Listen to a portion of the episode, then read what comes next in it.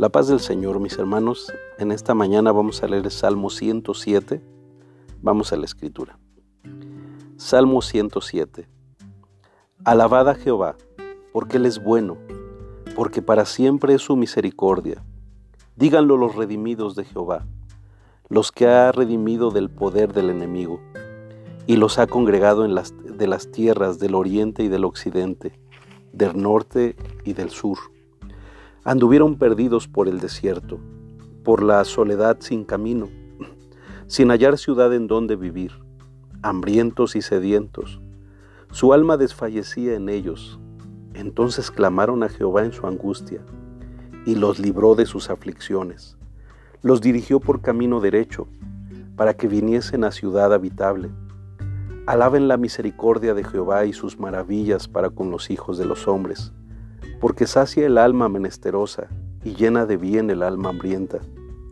Algunos moraban en tinieblas y sombra de muerte, aprisionados en aflicción y en hierros, por cuanto fueron rebeldes a las palabras de Jehová y lo y aborrecieron el consejo del Altísimo. Por eso quebrantó con el trabajo sus corazones, cayeron y no hubo quien los ayudase Luego que clamaron a Jehová en su angustia, los libró de sus aflicciones, los sacó de las tinieblas y de la sombra de muerte, y rompió sus prisiones. Alaben la misericordia de Jehová y sus maravillas para con los hijos de los hombres, porque quebrantó las puertas de bronce y desmenuzó los cerrojos de hierro. Fueron afligidos los insensatos a causa del camino de su rebelión y a causa de sus maldades. Su alma abominó todo alimento y llegaron hasta las puertas de la muerte. Pero clamaron a Jehová en su angustia y los libró de sus aflicciones. Envió su palabra y los sanó y los libró de su ruina.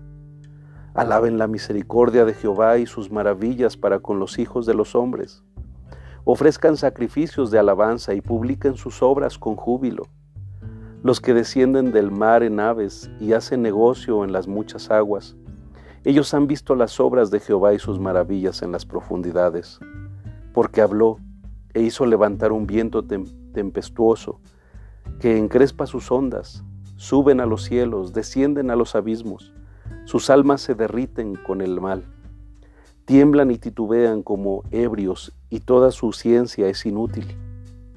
Entonces claman a Jehová en su angustia y los libra de sus aflicciones. Cambia la tempestad en sosiego y se apaciguan sus ondas. Luego se alegran porque se apaciguaron y así los guía al puerto que deseaban. Alaben la misericordia de Jehová y sus maravillas para con los hijos de los hombres. Exáltenlo en la congregación del pueblo y en la reunión de ancianos lo alaben. Él convierte los ríos en desierto y los manantiales de las aguas en sequedales, la tierra fructífera en estéril por la maldad de los que la habitan. Vuelve al desierto en estanques de aguas y la tierra seca en manantiales. Allí establece a los hambrientos y fundan ciudad en donde vivir. Siembran campos y plantan viñas y rinden abundante fruto. Los bendice y se multiplican en gran manera y no disminuye su ganado. Luego son menoscabados y abatidos a causa de tiranía, de males y congojas. Él esparce menosprecio sobre los príncipes y les hace andar perdidos, vagabundos y sin camino.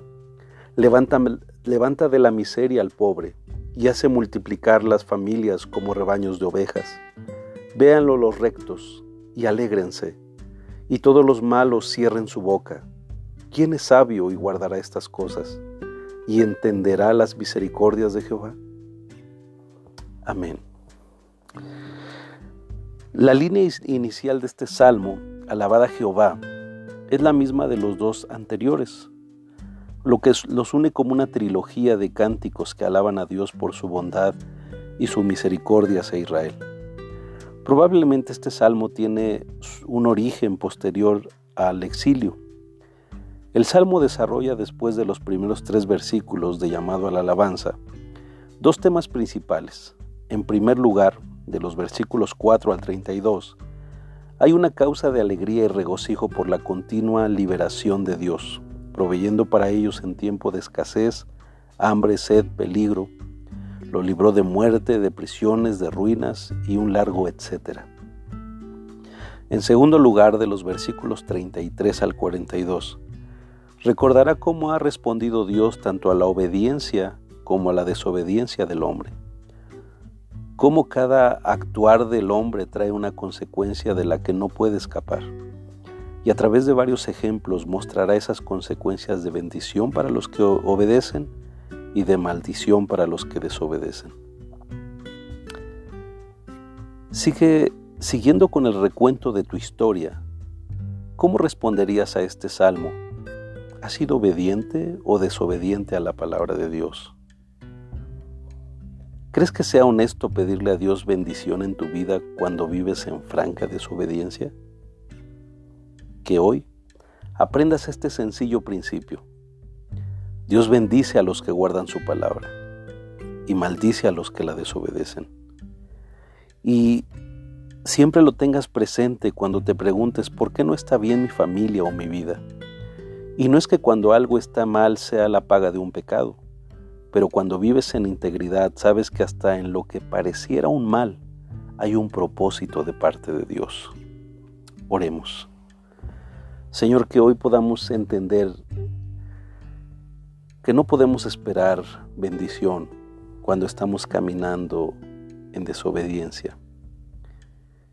Que nos arrepintamos, nos volvamos a ti como hizo tu pueblo y recibamos tu perdón, tu misericordia y tu bendición. Gracias Señor. Amén. Que tengan un excelente día mis hermanos, hombres de integridad. Bendiciones.